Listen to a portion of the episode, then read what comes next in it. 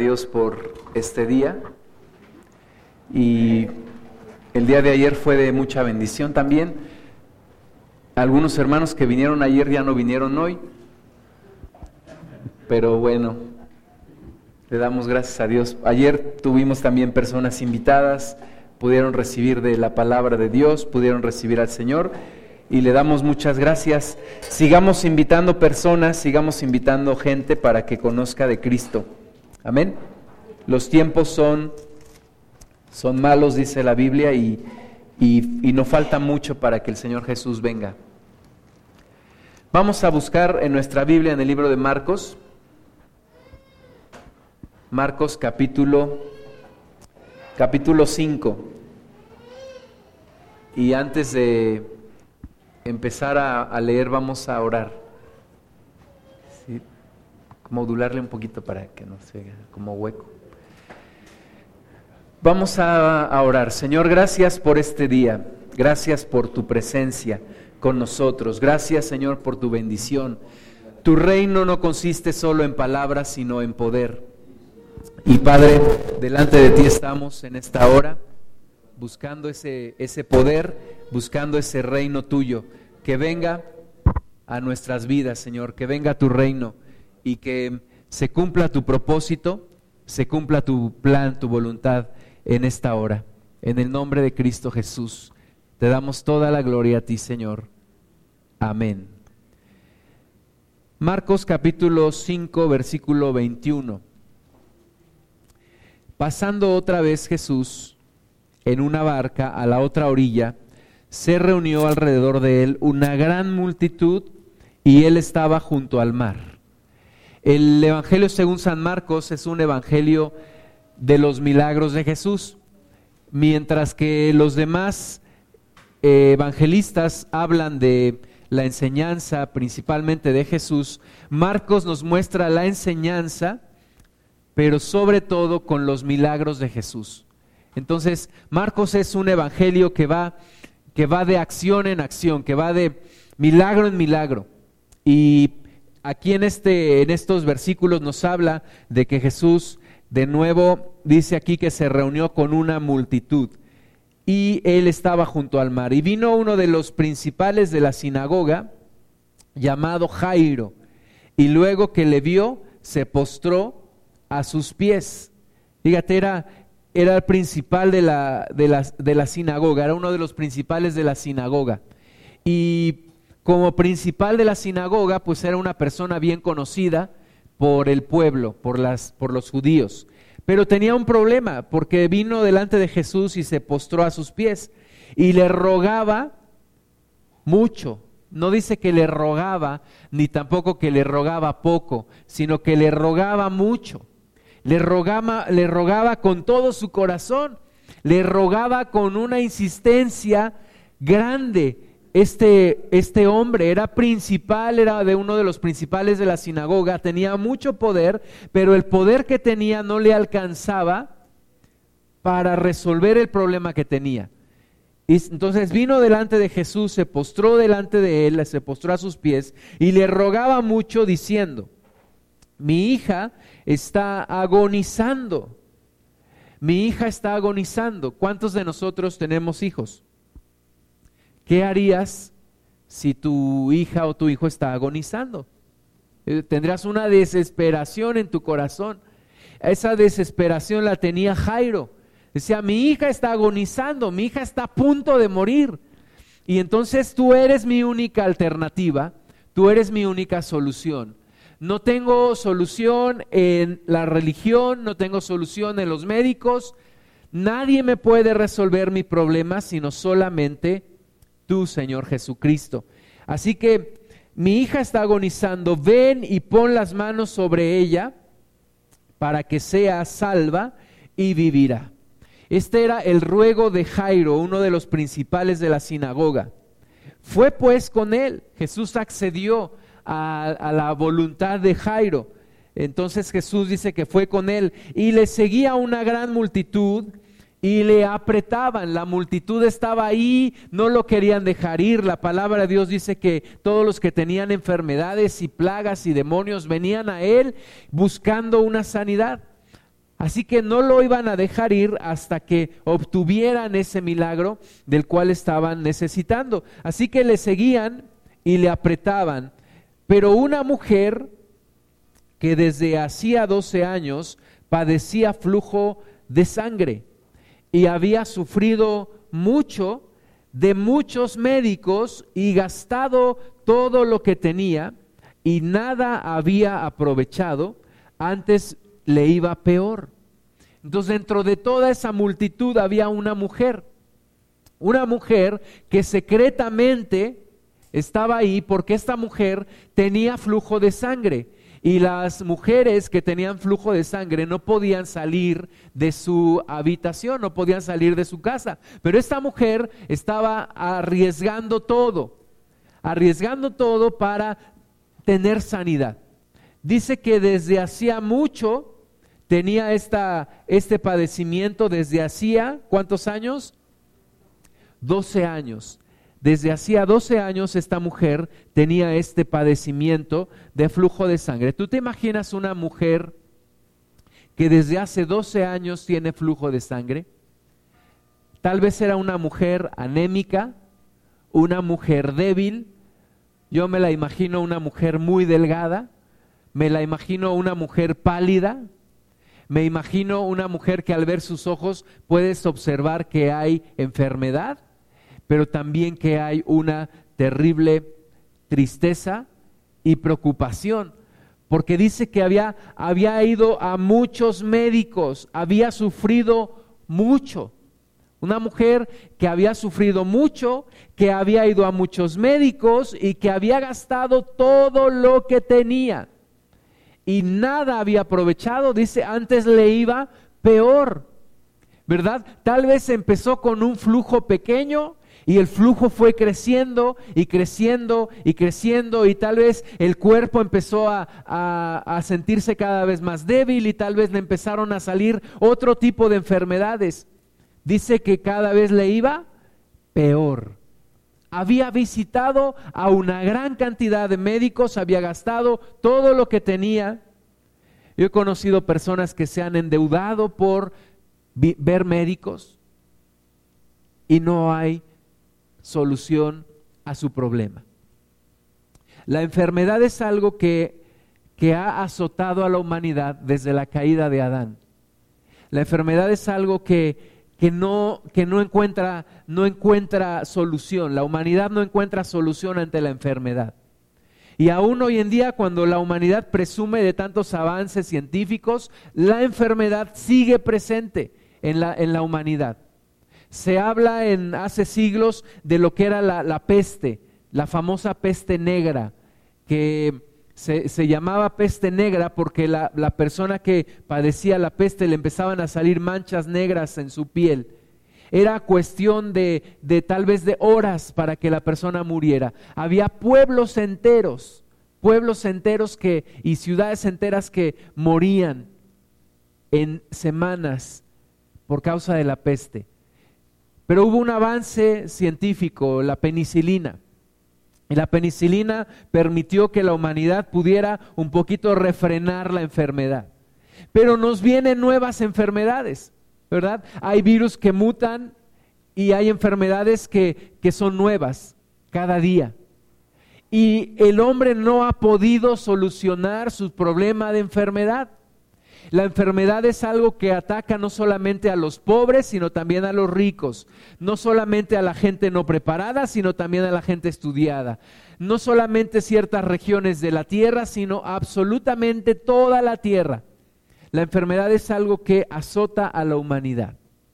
Y hay personas que lo han perdido absolutamente todo por causa de la enfermedad. Y era el caso de esta mujer.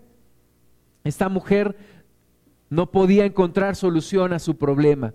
Versículo 27, pero escuchó hablar de Jesús. Y cuando oyó hablar de Jesús, vino por detrás entre la multitud y tocó su manto. Tocó su manto. Jesucristo vino a traer un alivio a la humanidad. No solamente un alivio espiritual y una salvación espiritual, pero también un alivio de la enfermedad Jesucristo vino a sujetar la enfermedad, Jesucristo vino a someter a la enfermedad debajo de sus pies y no solamente la enfermedad, sino la propia muerte la sometió debajo de sus pies. Y ese Jesucristo es el mismo que tú y yo tenemos hoy. En una ocasión estábamos en una reunión de oración, terminando la reunión de oración, me dice un hermano, hermano, ¿por qué hay tanta enfermedad? Yo escucho que oramos por la hermana fulanita, el hermano sutanito, y que todos tienen enfermedades. ¿Por qué tanta enfermedad? Es una realidad que hay enfermedad en el, en el cuerpo de Cristo. Pero también es una realidad mayor que Jesucristo está entre nosotros y que Jesucristo no ha perdido su poder para sanar. Jesucristo nos puede sanar.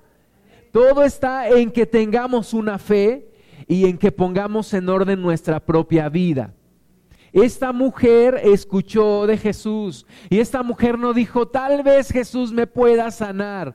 Esta mujer no dijo, voy a orar a ver si pega, a ver si de casualidad Dios me escucha, a ver si en algún momento de la vida Jesús me escucha.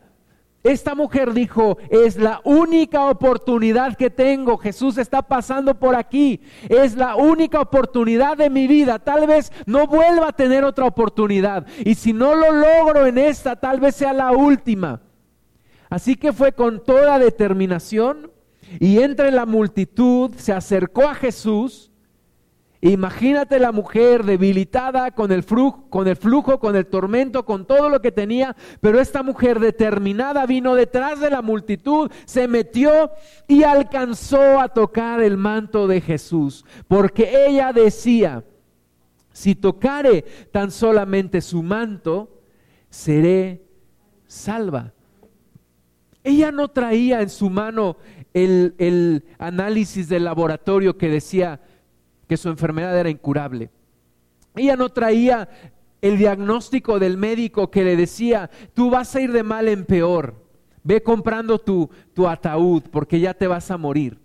Ella solamente traía una cosa en su mente y esta cosa era, si solamente tocare su manto, seré salva si solamente tocare su manto, seré salva. Y yo creo que se lo repetía y se lo repetía y se lo repetía. Y mientras iba abriéndose camino ahí entre la multitud, ella decía, si solamente tocare su manto, seré salva. Y enseguida la fuente de su sangre se secó. Se secó. Se secó la enfermedad. Se detuvo el flujo de sangre se compuso su cuerpo, se sanó su, cuerpo. Pero no solamente eso, ella no decía, si tocar el manto seré sana. Ella decía, si tocar el manto seré salva. Hay una hay un propósito superior al de la sanidad física y es la sanidad del espíritu y del alma. Es la salvación de la persona. Tú y yo debemos buscar no solamente la sanidad de nuestro cuerpo, sino la sanidad de nuestro espíritu y la sanidad de nuestra alma. Los, los griegos decían mente sana en cuerpo sano. Los griegos separaban la mente del hombre y el cuerpo del hombre, pero la, la palabra de Dios nos habla de que somos un solo una sola persona, un solo hombre o una sola mujer, en espíritu, alma y cuerpo. Así que debe de haber una sanidad completa a nivel espíritu, alma y cuerpo. Debe de haber una completa sanidad en todo nuestro ser. La mujer decía, yo no solamente necesito la sanidad física, necesito la sanidad de mi alma. ¿Tú te imaginas lo que era una mujer recluida en una habitación, tal vez su familia la había encerrado ahí, nadie la podía tocar. Tú tocabas una mujer con flujo de sangre, eras inmundo de, acuerdo a, los ritos de la ley. Así que la mujer yo creo que vivía no solamente una, profunda eh, enfermedad física, sino una profunda soledad y una desesperación y una condenación. ¿Verdad? No era cualquier enfermedad, eh, eh, tener flujo de sangre era como ser inmunda. Así que todo esto ella cuando toca el manto del Señor Jesús viene a, a recuperar una salvación, una sanidad completa. Y fue sanada. Fue sanada. Y cuando tú y yo leemos esto, a veces pensamos, ¿por qué yo no puedo ser sano? ¿Por qué yo no puedo recibir una salvación como la de esta mujer? ¿Por qué no escuchamos hoy en día de, milagros del Maestro? Pero yo te vuelvo a decir, la Biblia dice que Jesús es el mismo ayer y hoy y por los siglos. el Jesús que sanó a esta mujer es el mismo Jesús que hemos adorado y que hemos alabado hoy. Es el mismo Jesús al que le oramos, es el mismo Jesús al que buscamos no está entre nosotros de manera física, pero está de manera espiritual. Y lo espiritual es mayor que lo material, lo espiritual es mayor que lo físico. Así que Jesús puede traer y quiere traer sanidad a tu vida y a la mía. Jesús quiere sanarnos y Jesús quiere salvarnos. Versículo 30. Luego Jesús, conociendo en sí mismo el poder que había salido de él, volviéndose a la multitud, dijo, ¿quién ha tocado mis vestidos? ¿Quién ha tocado mis vestidos? Sus discípulos le dijeron, ves que la multitud te aprieta y dices, ¿quién me ha tocado? ¿Verdad? La multitud estaba apretándolo apenas si podía caminar. Jesús no traía guaruras que le abrieran el camino. Jesús se dejaba tocar por la gente. Y Jesús dice, ¿quién me ha tocado? Yo creo que Pedro le ha de haber dicho, maestro, no inventes. Todo mundo te está tocando. Todo mundo te está apretujando y tú preguntas quién me ha tocado. Pero él miraba alrededor para ver quién había hecho esto. Entonces la mujer, temiendo y temblando, sabiendo lo que en ella había sido hecho, vino y se postró delante de él y le dijo toda la verdad. Y él le dijo, hija, tu fe te ha hecho salva. Ve en paz y queda sana de tu azote. Eran dos cosas, la salvación y la sanidad.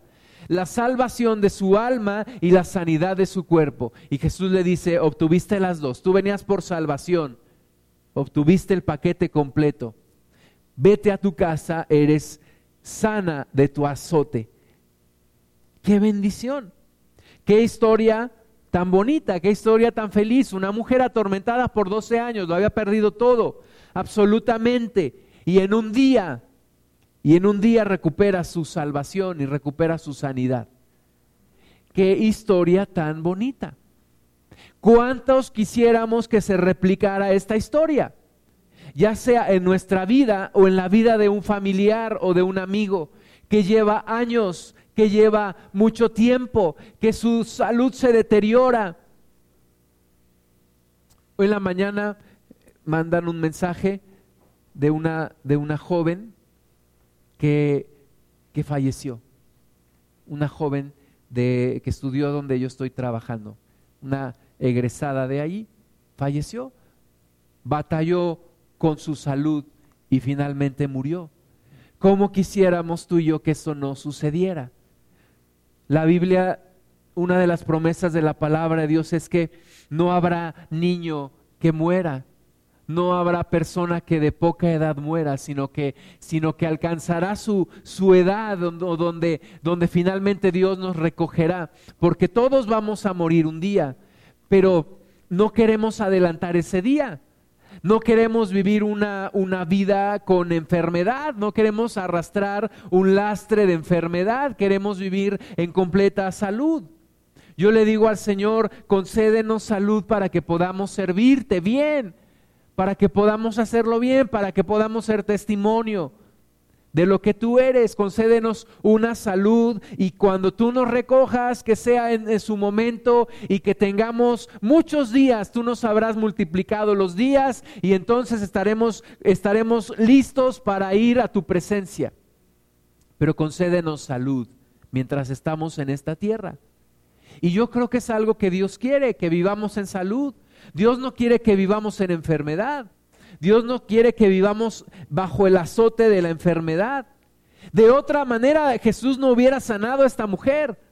Si Dios quisiera que tú y yo viviéramos bajo la enfermedad, Jesús no habría sanado a esta mujer que llevaba 12 años con flujo de sangre. Pero había otro, otro hombre allí, era Jairo. Y Jairo estaba desesperado, desesperado por su hija. Conozco un médico, su hijo hace como un año o año y medio tuvo apendicitis y, supimos que tenía apendicitis y que de urgencia lo llevaron al hospital. Pero le pregunté a la, a la enfermera que trabaja con este doctor, ¿y cómo está el hijo del doctor? ¿Ya está bien del apendicitis? Me dijo, está bien del apendicitis, pero no lo han dado de alta, porque parece que tiene algo más grave. Y entonces le dijeron que tenía leucemia cáncer en la sangre. Un muchacho de 15, 16 años, 17 tal vez. Y qué desesperación, qué desesperación de, de su papá, ¿verdad? Un muchacho que iba a la prepa, mi hijo lo ha visto jugar y dice, ese muchacho juega bien y corre mucho y se ve bien fuerte. Y de repente la enfermedad. Y de repente tiene que interrumpir sus estudios y todo un año no estuvo yendo a la escuela porque estaba sometido a tratamiento. Y qué desesperación de un padre que tiene un hijo que está enfermo. Yo no, no entiendo, no, no alcanzo a entender. Gracias a Dios no, me, no es mi caso, gracias a Dios, se lo agradezco mucho. Platicábamos eh, hace un par de semanas con Miguel López y él nos decía a mi esposa y a mí, lo peor que te puede pasar es que tu esposa se enferme de cáncer. Es una cosa terrible, una cosa, una cosa que, que, no, que no le deseo a nadie. Es la enfermedad, el azote de la humanidad. Y Jesús nos ofrece una, una respuesta, una solución. Jesucristo sigue allí. Jesucristo no está ajeno a nuestro dolor.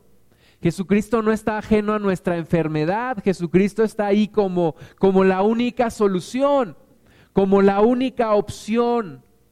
Ahí está, ahí está.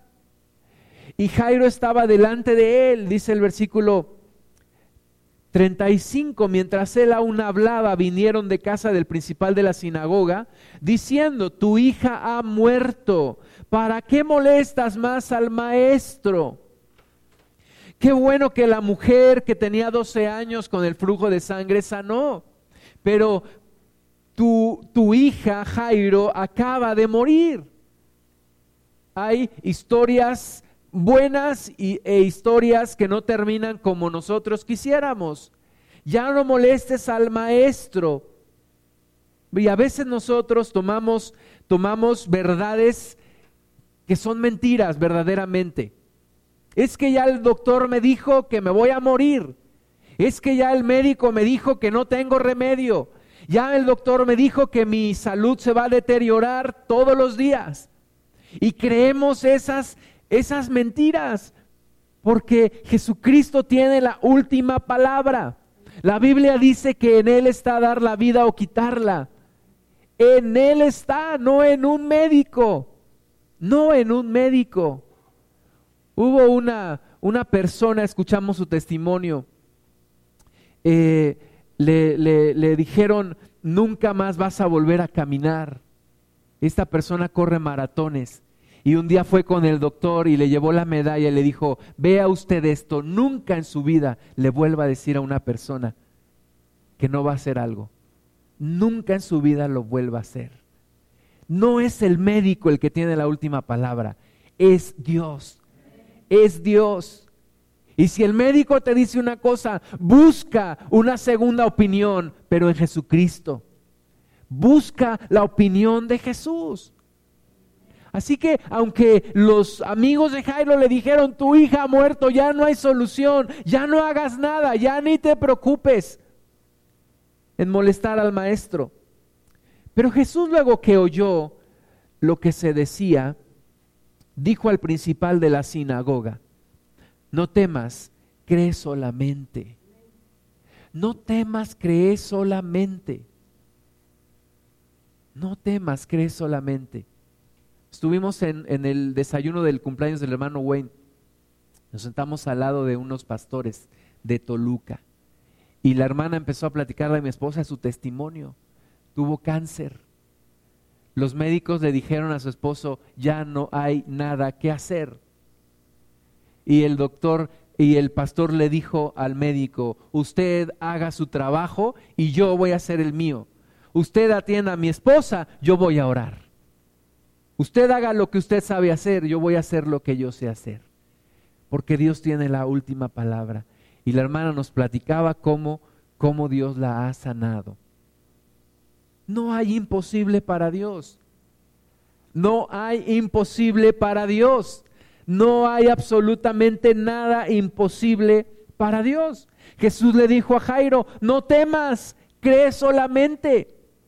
No temas, cree solamente. Cuando escuches el diagnóstico del médico, no temas, cree solamente. Cree en Jesús. Cree en el Señor. Él tiene en tus manos, en, sus manos tiene tu vida. Versículo 37, y no permitió que le siguiese nadie, sino Pedro, Jacobo y Juan, hermano de Jacobo. Te voy a decir una cosa, cuando enfrentas enfermedad, cuando enfrentas un problema, rodéate de gente que alimenta tu fe. Jesucristo dijo, señores, aquí solamente permito tres, Pedro, Jacobo y Juan. Escoge personas que alimentan tu fe. No personas que te digan, ay, qué mal te ves. No, tú ya no vas a cargar los peregrinos. Tú ya no llegas a, no. No te juntes con gente que te apaga.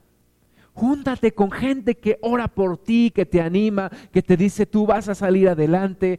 Cristo está contigo. Estamos orando por ti. Así que Jesús no permitió que solamente le siguieran Pedro, Jacobo, Juan. Versículo 38. Y vino a casa del principal de la sinagoga y vio el alboroto y los que lloraban y lamentaban mucho. Y digo, ¿cuánto tendría que había muerto la niña? Yo creo que desde antes que muriera ya estaban ahí para gorrear el café, ¿verdad? porque ya estaban ahí una multitud, ya estaban llorando y lamentando mucho. ¡Ay! Este, se murió Juan Gabriel hace poco, ¿no? Y la gente dice, ay, qué gran pérdida hemos tenido. Y qué gran compositor de México. Un hombre que alimentaba el dolor de la gente con sus canciones. Yo estuve en, un, en, una, en el entierro de un, del papá de un amigo mío. Y, y estuvimos orando y estuvimos alabando a Dios. Y todo iba tan bien hasta que se aparece un grupo empieza a tocar esa canción de Juan Gabriel. Y empiezan a llorar, y a llorar, y a llorar, y a llorar. No le alimentes el dolor a la gente. La gente lo que necesita es esperanza, esperanza. No le, no, no le, no le eches más limón a la herida. Alimenta a la gente con esperanza. Dile, mira, Cristo te puede sanar, Cristo te puede salvar. Hay una solución para tu vida. Porque no seas como estos que lloraban y lamentaban mucho. Creo que hasta hay personas que les pagan por llorar, ¿no? En los funerales. No. Versículo 39, y entrando les dijo, ¿por qué alborotáis y lloráis? La niña no está muerta, sino duerme.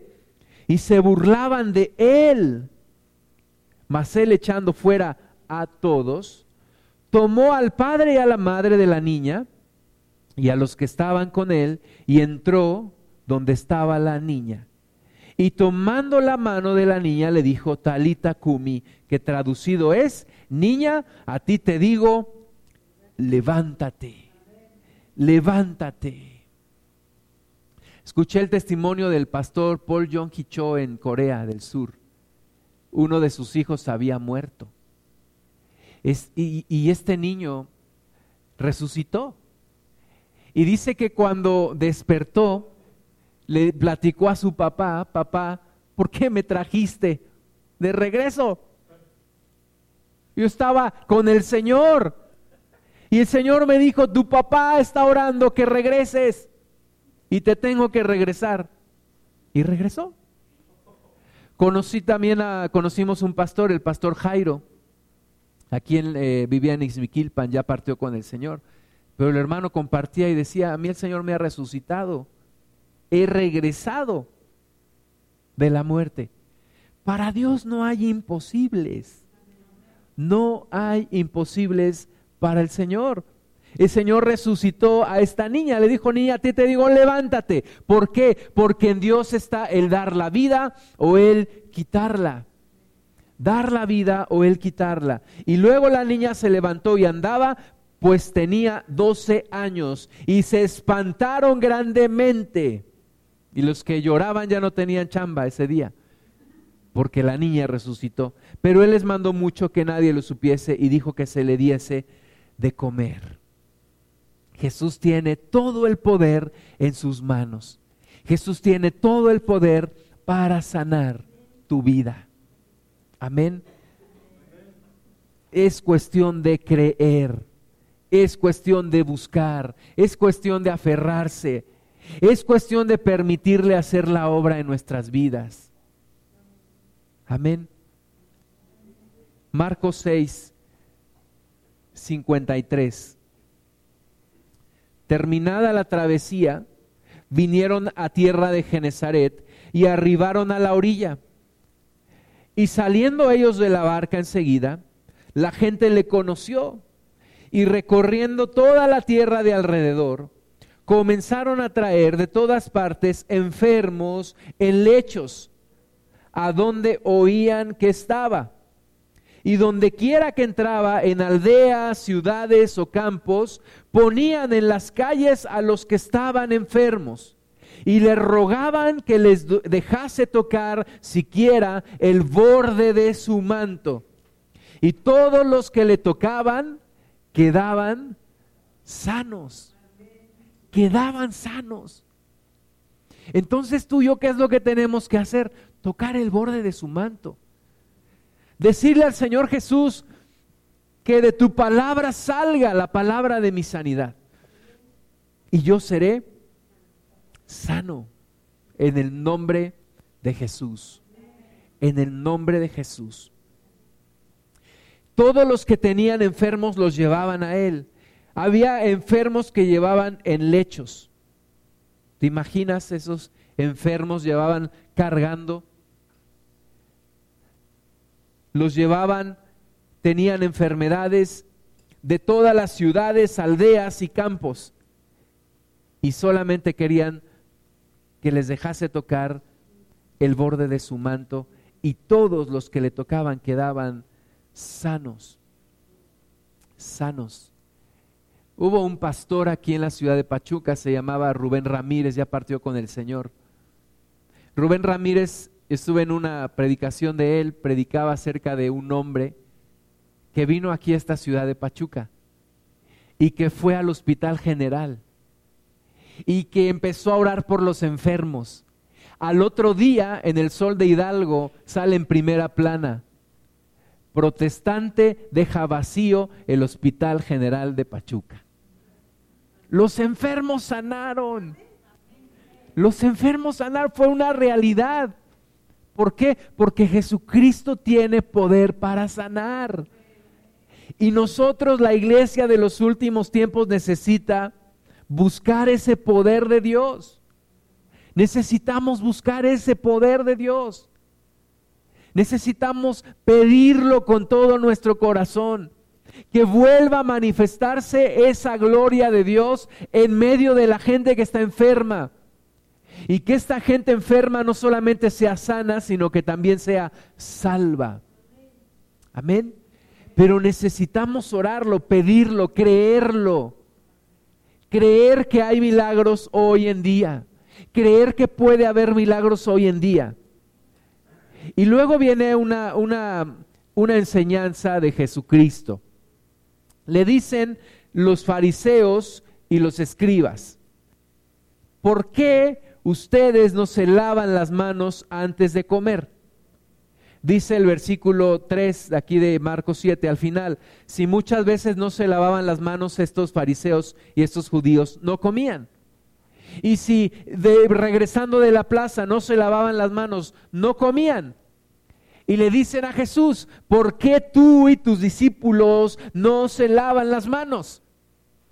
Y Jesús les dice algo después de regañarlos por invalidar la ley de la palabra de Dios por su tradición. Y les dice en el versículo 15, nada hay fuera del hombre que entre en él, que le pueda contaminar. Pero lo que sale de él, eso es lo que contamina al hombre. Nada hay fuera del hombre que entre en él que le pueda contaminar. Pero lo que sale de él, eso es lo que contamina al hombre. Y entonces los discípulos se quedan con los ojos cuadrados y le preguntan ahí aparte, maestro, ¿qué quisiste decir?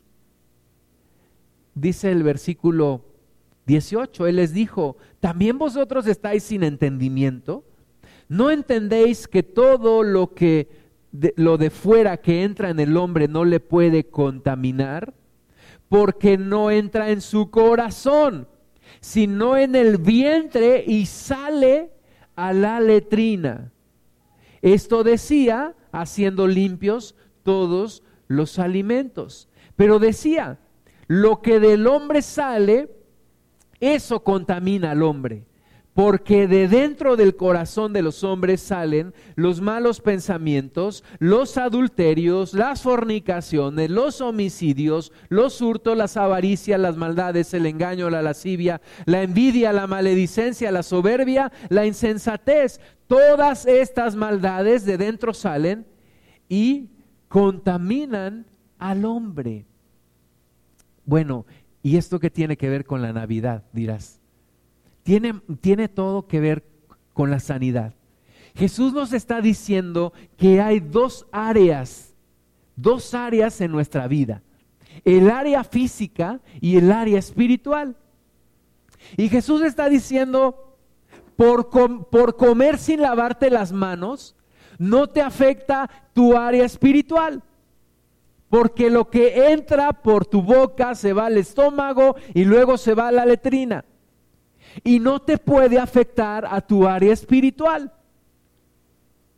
¿Por qué? Dice el versículo 19, porque no entra en tu corazón. No entra en tu corazón. Lo que entra por tu boca, lo que te comes, no entra a tu corazón. Pero dice que lo que lo que de dentro del corazón sale, eso sí contamina al hombre. Porque el hombre en su corazón tiene hurtos, fornicaciones, homicidios, avaricias, etc. Enseñanza. Yo tengo que cuidar las dos áreas de mi vida, la física y la espiritual. Por comer taquitos en la calle, ahí donde está el, el cilantro, ahí pasan los camiones, salpican el cilantro, pues obviamente si yo me como eso, me va a afectar a mi salud, me va a afectar a mi estómago. Si yo me tomo Coca-Cola todos los días, todos los días, pues eso me, me, afecta a mi salud, ¿verdad? Espiritualmente no, porque no entra a mi corazón, pero entra a mi estómago y de ahí se va todo mi cuerpo. Tengo que cuidar mi modo de vida físico. Tengo que cuidar mi estilo de vida. ¿Por qué hay tantas enfermedades el día de hoy? Una de las razones es por el estilo de vida que llevamos. No hacemos ejercicio, comemos mucho, comemos más de lo que necesitamos, comemos mucho azúcar, mucha, mucho aceite, ¿verdad? Algunos son bien, bien religiosos y les gusta comer la comida bautizada en aceite, ¿verdad? Que se bautice, que nade en el aceite. ¿Le gusta comer así? Eso hace daño. Eso hace daño.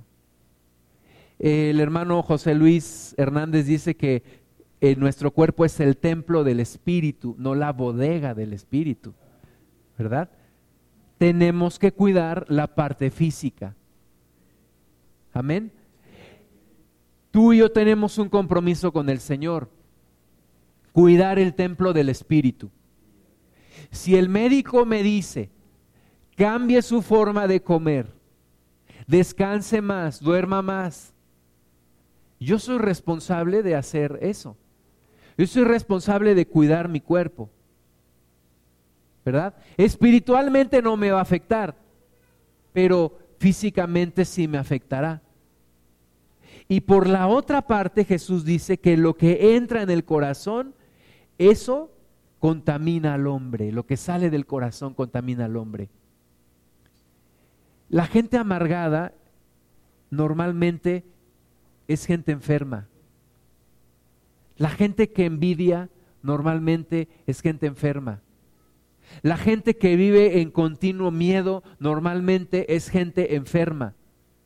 Entonces lo que hay en tu corazón sí te afecta tu salud también.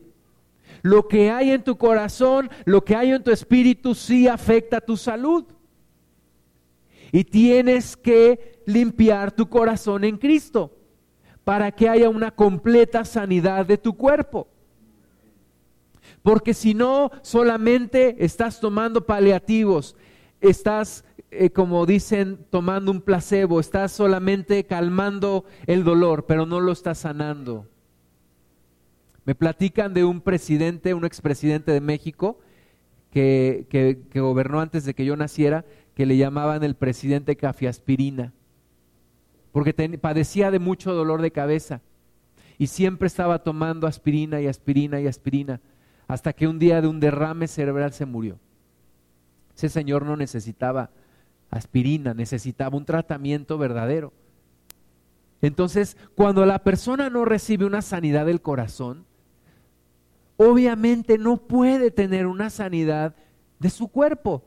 ¿Por qué? Porque dice Jesucristo, lo que hay dentro del corazón y sale del hombre es lo que le contamina. ¿Y qué hay dentro del corazón? Pues las fornicaciones, los homicidios, los adulterios, los hurtos, las avaricias, las maldades, el engaño, la lascivia, la envidia, la maledicencia, la soberbia, la insensatez. Todas estas maldades de dentro salen y contaminan al hombre si yo tengo una enfermedad, yo tengo que pasar por una restauración de mi corazón, de mi corazón, de mi alma y de mi espíritu. No limitarlo a una cuestión de mi cuerpo. Necesito una sanidad en mi interior, en mi corazón, en mi alma.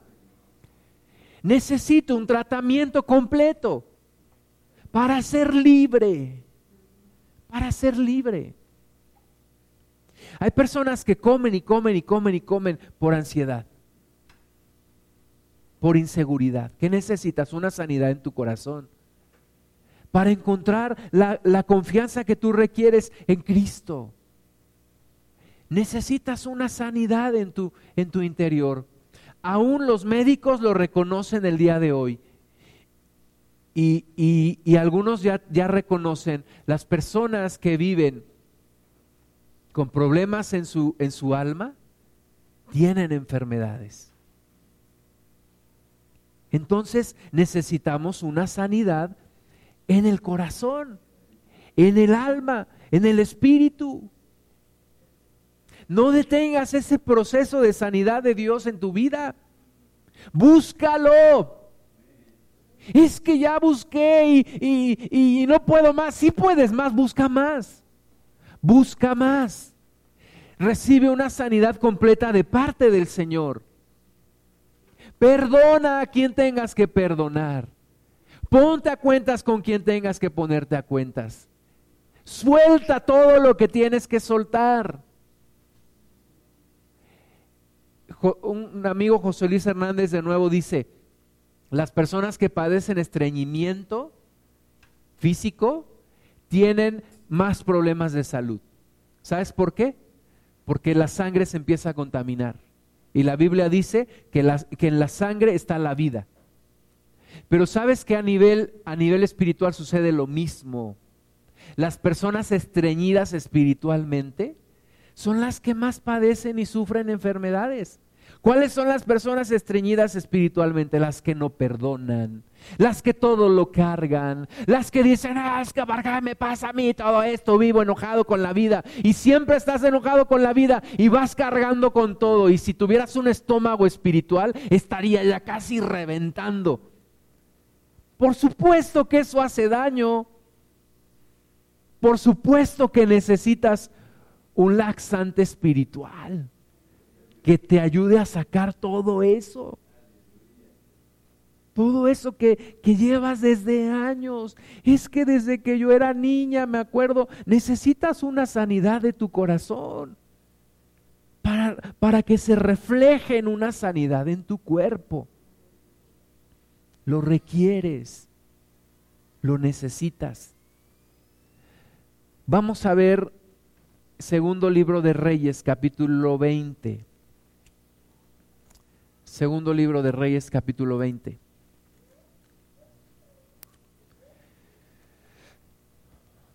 Cuando uno se va haciendo viejo, va pensando cada vez más en la muerte. Y yo de repente me he preguntado, ¿cómo, cómo le pido a Dios que sea el día de mi muerte? Y yo tengo en mi corazón el testimonio de dos, de dos mujeres la primera, cuando yo me empecé a congregar, cuando yo nací en Cristo, un 2 de junio de 1991, domingo, estuve en la reunión, en la congregación en donde, en donde yo empecé a recibir de Cristo. Y ese día el pastor dijo, le damos gracias a Dios porque nuestra hermana Ruth ha partido con el Señor. Yo dije, qué cosa tan rara. ¿Les caerá mal la hermana o qué?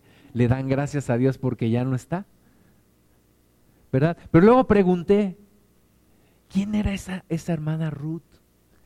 Me dijeron, era una hermana de oración, era una ancianita de oración.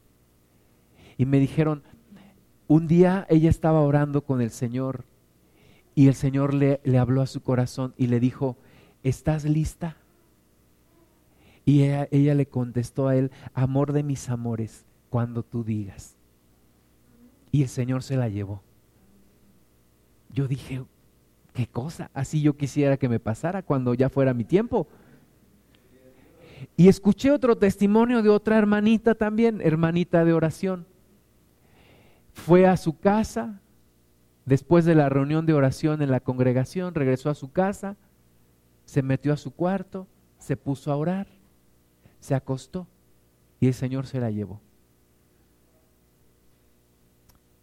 Oh, yo, quisiera que así me pasara a mí.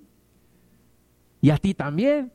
No mañana, ¿verdad? Pero, pero cuando sea el momento, cuando ya nos toque, cuando después de muchos días, después de que Dios cumpla todo su propósito en ti y en mí, cuando nos llame, que sea en paz, que sea así, ¿verdad?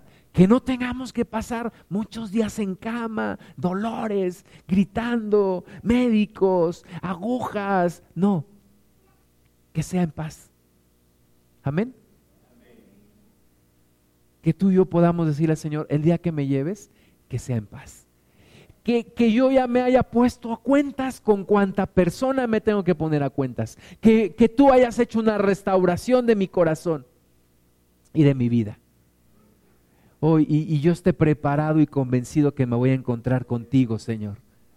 Contigo. Ese va a ser, ese va a ser el día más feliz de toda mi vida, cuando yo me encuentre con el Señor. Pero hay muertes prematuras, hermanas y hermanos. Hay muertes que vienen antes de que Dios lo quisiera. Y pueden ser por descuidos físicos o por descuidos espirituales. Ezequías era un, era un rey de, de Israel un rey de, de Judá. Y dice en el versículo 1, en aquellos días Ezequías cayó enfermo de muerte. Y vino a él el profeta Isaías, hijo de Amós, y le dijo, Jehová dice así, ordena tu casa porque morirás y no vivirás. ¿Verdad? Un día, imagínate, ponte tú en, los zapatos de Ezequías, un día tocan a tu puerta, es el profeta, es el profeta Isaías, no cualquier profeta, el profeta Isaías. El profeta Isaías viene te dice, ¿cómo estás? Buenos días. Así te dice el Señor, ordena tu casa porque morirás, nos vemos. Y se va. Versículo 2, entonces él volvió su rostro a la pared y oró a Jehová. Y dijo, te ruego, oh Jehová, te ruego que hagas memoria de que he andado delante de ti en verdad y con íntegro corazón, y que he hecho las cosas que te agradan, y lloró Ezequías con gran lloro, con gran lloro. Y tú estás pasando por enfermedad, yo te recomiendo una cosa, métete en comunión con el Señor y dile, Señor, yo no sé los pensamientos de cada quien, pero dile, Señor, yo no quiero morir todavía. Yo no quiero tampoco vivir años y años de enfermedad. Señor, no es tu voluntad. No es tu propósito. Señor, perdóname todo lo que, lo que yo he hecho malo delante de ti. Y ponte a cuentas con el Señor. Ponte a cuentas con Él. No le digas nada más, perdóname por todo, no. Ponte a hacer memoria. Señor, ¿te acuerdas de esto? ¿Y esto? ¿Y esto que hice? ¿Y esto que me pasó? Señor, perdóname perdóname. Viernes en la, en la tarde estaba yo en mi trabajo, no salí a comer y me puse a leer y me puse a escuchar unas alabanzas y tengo una ventana al lado mío que da hacia unos árboles y está el cielo. El cielo estaba precioso, azul, azul, azul, bonito, hermoso. Los árboles estaban ahí, las hojas estaban moviendo, el viento estaba soplando. Estaba precioso. Yo volteé y dije, Señor, yo me empecé a acordar de días de mi niñez. Yo dije, Señor, no sé a qué ya me vaya yo a morir, pero, pero yo me estoy acordando de, de todo esto.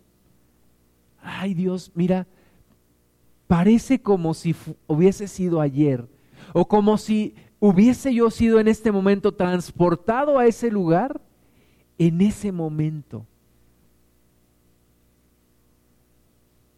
Y es cuando tú empiezas a decirle, Señor, perdóname, perdóname esto que yo hice, perdóname esto otro, Señor, límpiame, límpiame, lávame, perdóname.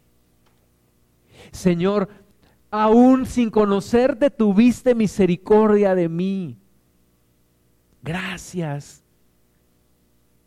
Hermanas y hermanos, un ejercicio así, pero bien profundo, es el que hizo Ezequías. Y es el que necesitamos hacer tú y yo. No necesitamos que, que Dios nos diga, te vas a morir ya. No. Necesitamos hacer este ejercicio de manera continua, un tiempo que te, que te encierres con el Señor y empieces a recordar tu vida y empieces a darle gracias y empieces a pedirle perdón. Y de repente yo el viernes en la tarde estaba ya llorando ahí en mi oficina.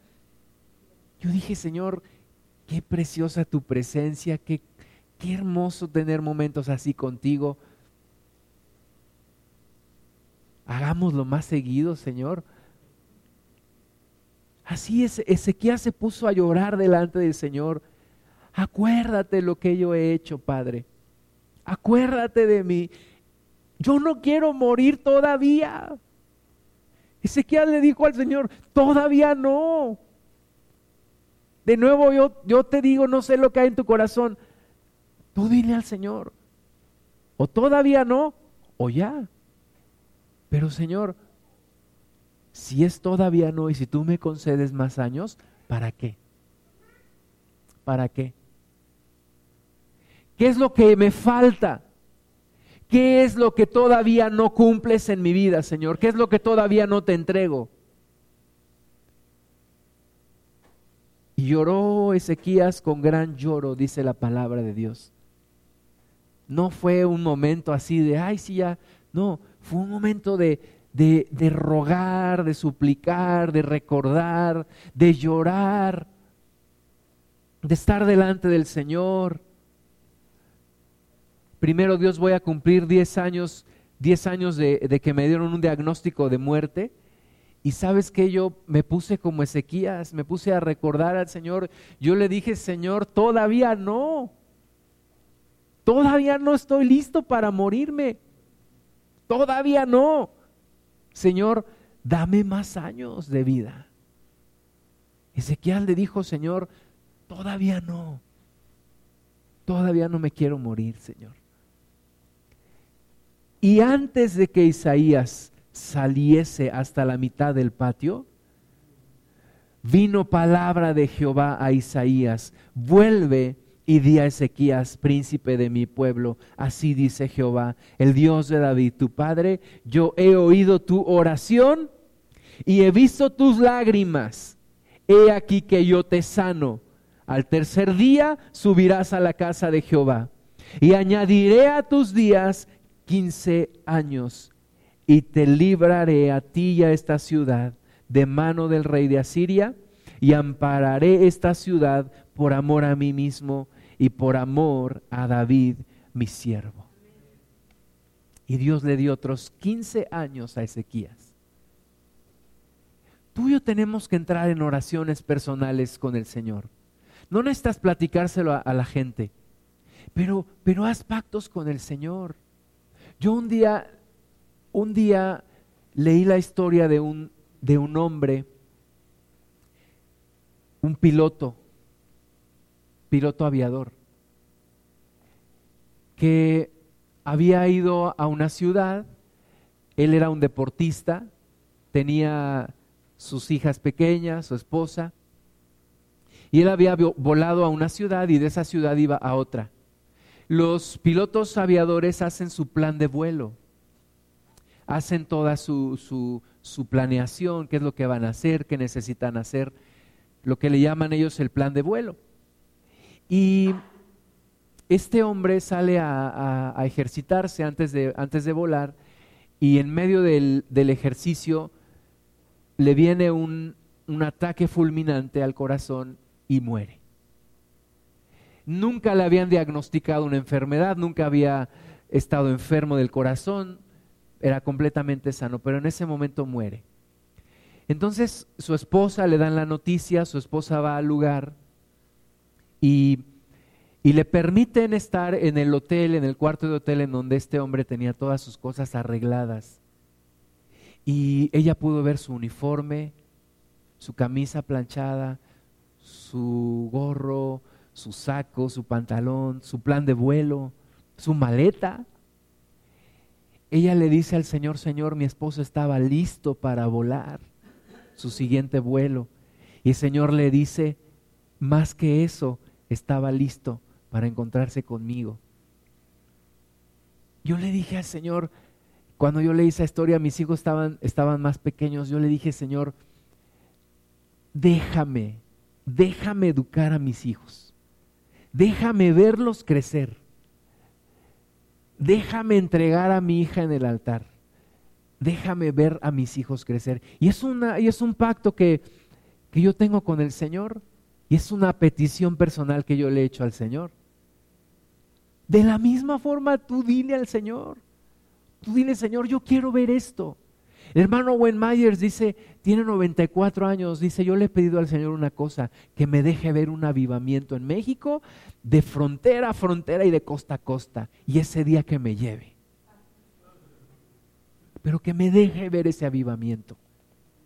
Entonces tú dile al Señor, Señor, yo quiero, quiero alcanzar a ver esto, quiero, quiero ver aquello. Tú tienes en tus manos mi vida, pero búscale, como Ezequías lo buscó. Dile al Señor, no dejes que mi salud se deteriore. No dejes que siga creciendo el deterioro de mi salud. Da la orden, Señor, como aquella mujer dijiste que se seca ese, esa fuente de flujo de sangre en el nombre de Jesús. Y pídele al Señor una completa restauración de tu alma y de tu corazón. Dice la palabra del Señor en el libro de Santiago, capítulo 5, versículo 14.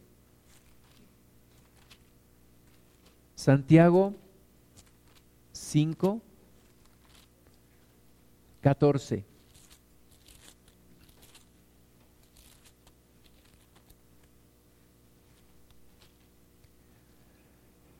¿Está alguno enfermo entre vosotros?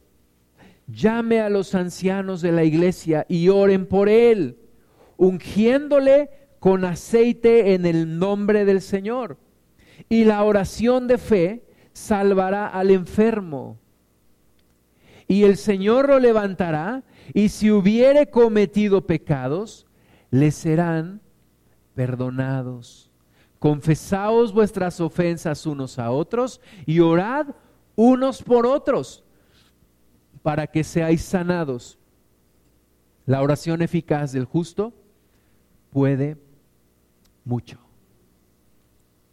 Entonces, si tú estás pasando por enfermedad, llama a los ancianos. Háblanos, déjanos orar por ti. Y si hubiere cometido pecados, le serán perdonados. Ponte a cuentas con el Señor. Que Dios haga una restauración completa de tu vida. Una restauración total de tu vida. Y dice, y confesaos vuestras ofensas unos a otros y orad unos por otros para que seáis sanados. Se necesita una restauración del alma y del espíritu. Amén. Vamos a ponernos de pie. Vamos a orar.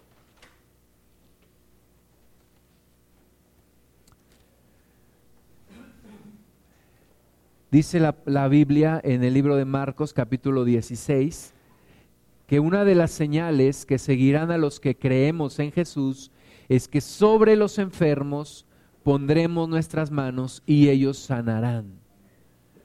Sobre los enfermos pondrán sus manos y estos sanarán, dice la palabra de Dios. Señor, yo quiero ese don. Yo quiero ese don, Señor. Tu palabra dice que pidamos los mejores dones. Yo quiero ese don, no para mi gloria, para tu gloria, Padre, para tu gloria. Dile al Señor, yo quiero ese, esa señal. Yo quiero que en mí venga esa señal. Señor, hay tanta gente enferma alrededor. Hay tanta gente azotada por la enfermedad. Señor, aquí están mis manos. Dame ese don, Señor, por favor. Dame ese don, Señor, para poder poner sobre los enfermos mis manos y ellos sanen. Y ellos sanen en el nombre de Jesús. Aquí están mis manos, Señor aquí están mis manos. Dile al Señor, aquí están mis manos. Si tú quieres esa señal en tu vida, dile al Padre, aquí están mis manos. Yo creo en Jesucristo. Yo creo en Jesús. Yo creo que Jesucristo es el Hijo de Dios. Yo creo que Jesucristo es el mismo ayer y hoy y por los siglos. Señor, yo pido la señal el don de sanidad. La sanidad como don y la sanidad como señal. En el nombre de Jesús.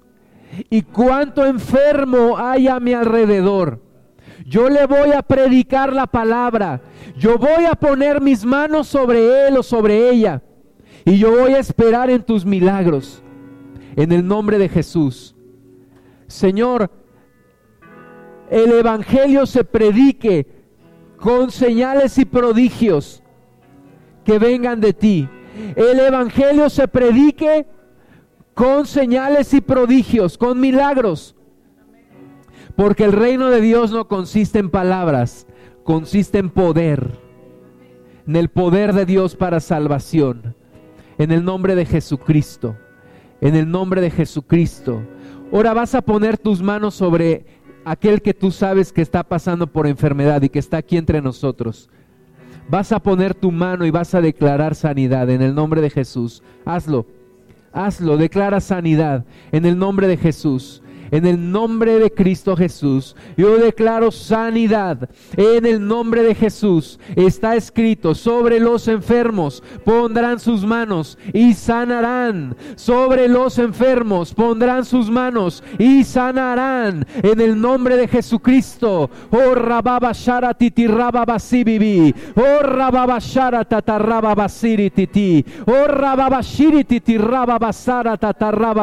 En el nombre de Jesucristo de Nazaret, declaro sanidad, reprendo toda enfermedad, se seca ahora, se seca ahora, la reprendo en el nombre de Jesús. No tienes parte ni suerte en este cuerpo, en el nombre de Jesús, y declaro una sanidad en el corazón, en el alma en el nombre de Jesús declaro una libertad, libertad del corazón, libertad del alma. En el nombre de Jesús, una restauración completa, una restauración total. En el nombre de Jesús, en el nombre de Jesús, que traiga sanidad, que traiga sanidad.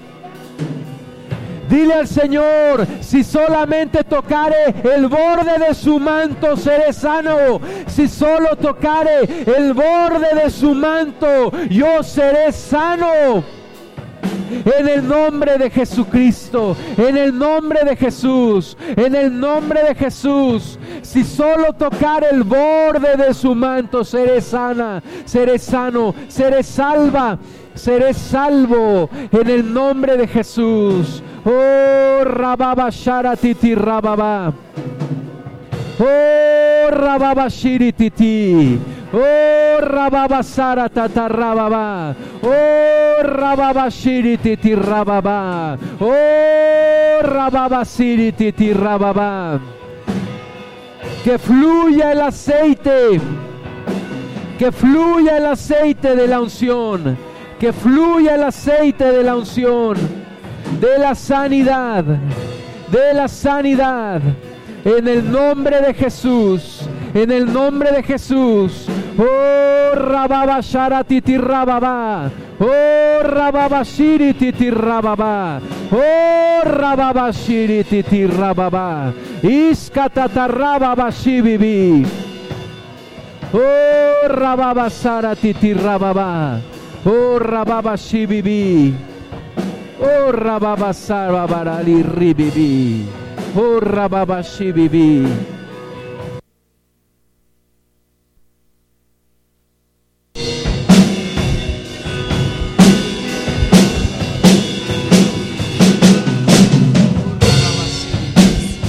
En el nombre de Jesús, todos los días de mi vida, te voy a buscar, Jesús. Todos los días de mi vida el resto de mi vida, cada día, cada día, Señor, cada día va a contar para tu gloria.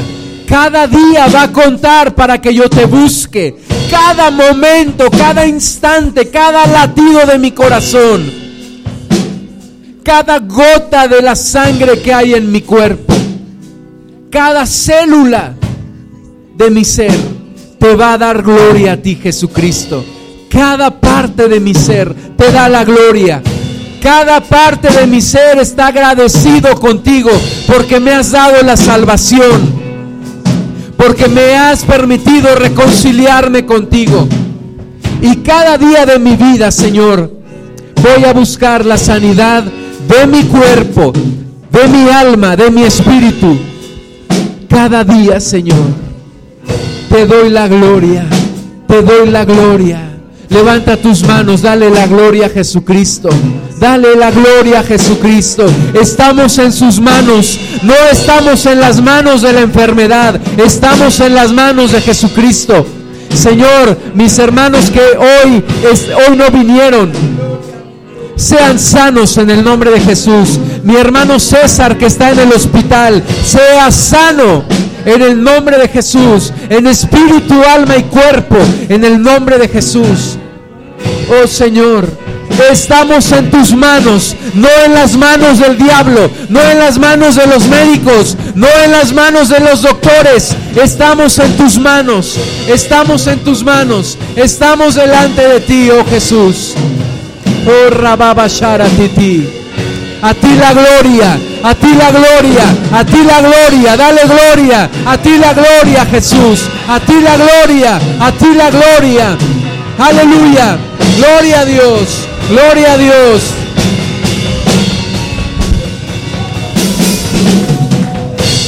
Ven,